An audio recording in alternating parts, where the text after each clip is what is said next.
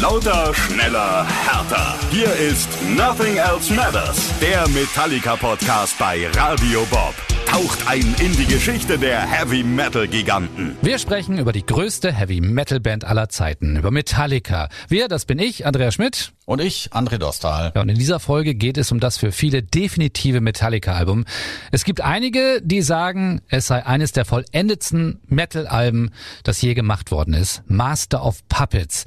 Von vielen Fans wird es höher eingeschätzt als Justice for All, aber auch das Album Metallica, das wir ja als das schwarze Album, The Black Album kennen. Und gerade für Thrash-Metal-Fans ist es ein Meisterwerk. Aber erstmal gibt's Stress. Grund ist natürlich mal wieder das liebe Geld. Zu der Zeit ist noch Megaforce das Label von Metallica. Die sind aber pleite. Dann gibt's einen Deal mit Elektra und die sagen dann zu, alle Aufnahmekosten zu tragen. Und das ist am Ende nicht gerade wenig. Das Vorgängeralbum Ride the Lightning ist nach wenigen Wochen fertig gewesen. Bei Master of Puppets dauert es dann drei Monate und die Studiokosten schießen in die Höhe. Außerdem gibt's noch Diskussionen, ob Fleming Rasmussen als Produzent der Richtige sei. Er ist ja für das Vorgängeralbum verantwortlich gewesen. Lars Ulrich verrät mal, dass sie auch an Martin Bitch interessiert waren, der mit Iron Maiden viele Erfolge gefeiert hat. Auch beim Studio sind sie unsicher. Soll es wieder Kopenhagen sein, die Sweet Silence Studios? Noch während die Band dabei ist, die Songs zu schreiben, klappert James viele Studios in den USA ab. Aber das, was er sucht, das findet er nicht. Die Studios sind ihm zum Beispiel zu schallisoliert. In Kopenhagen dagegen, da gibt's ein riesiges leeres Lagergebäude mit nichts drin, in dem Lars die Drums für Ride the Lightning aufgenommen hat.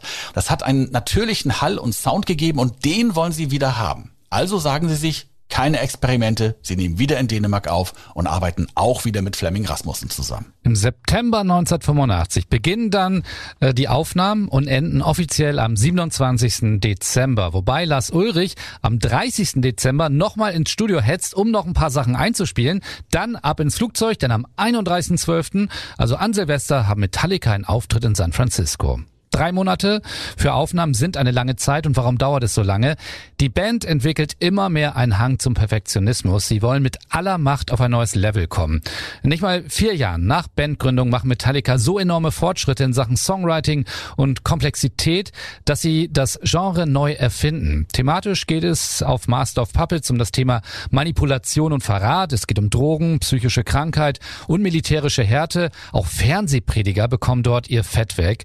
So ist der Titel Titelsong Master of Puppets ein Anti-Drogen-Song. Das überrascht etwas, weil es keinen Hinweis gibt, dass irgendwer in der Band mal ernste Drogenprobleme gehabt hat. Los geht's mit dem Song Battery und einem Gitarrenriff, der an Artilleriefeuer erinnert. Rasmussen sagt dazu mal, die Idee, das Intro von Battery so gigantisch zu gestalten, entwickelte sich im Studio. Da sind Tonnen von Gitarren draufgespielt. Wir haben einfach immer weiter aufgenommen.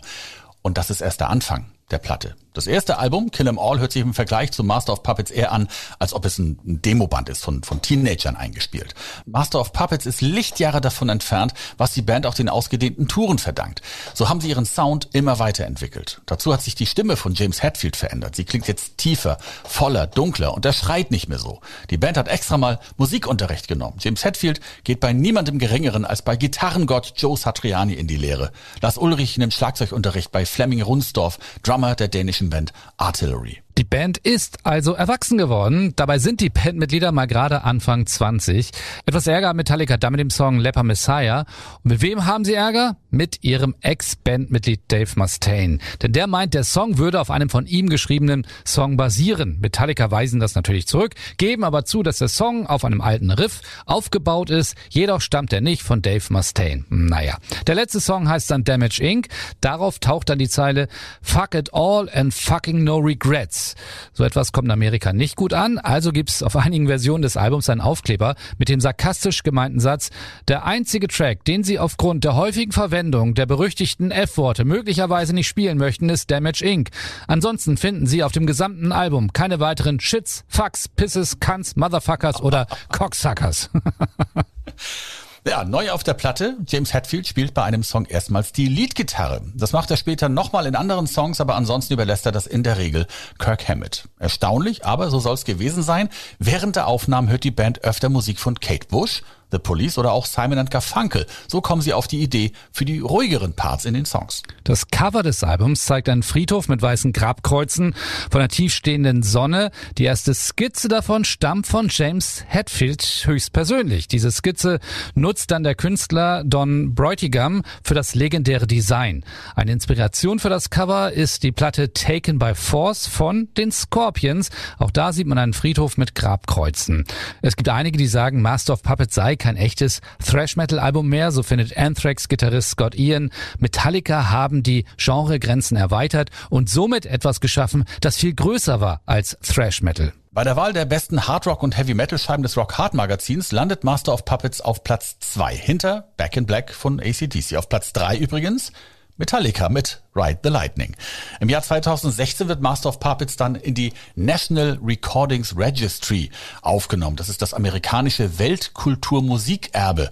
Metallica sind die erste Band, der diese Ehre zuteil wird. Kirk Hammett sagt im Bob-Interview zu der Platte, For me, it's not only the music that makes that album my favorite, it's also the time, you know, because it was fun hanging out, you know, in, in Denmark with Cliff Burton making that album because him and I just hung out every day for months and months and months.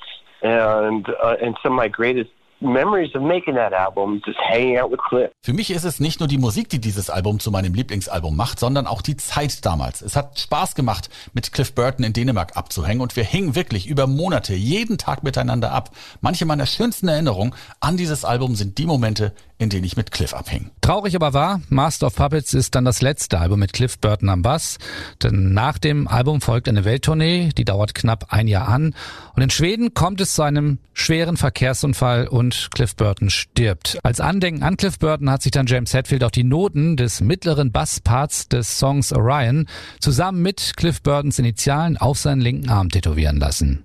Ja, und wie es zu dem Unfall kommt und was das für die Band bedeutet, das gibt's dann in der nächsten Folge. Das war Nothing Else Matters, der Metallica Podcast. Mehr davon jederzeit auf radiobob.de und in der MyBob App für euer Smartphone. Radio Bob, Deutschlands Rockradio.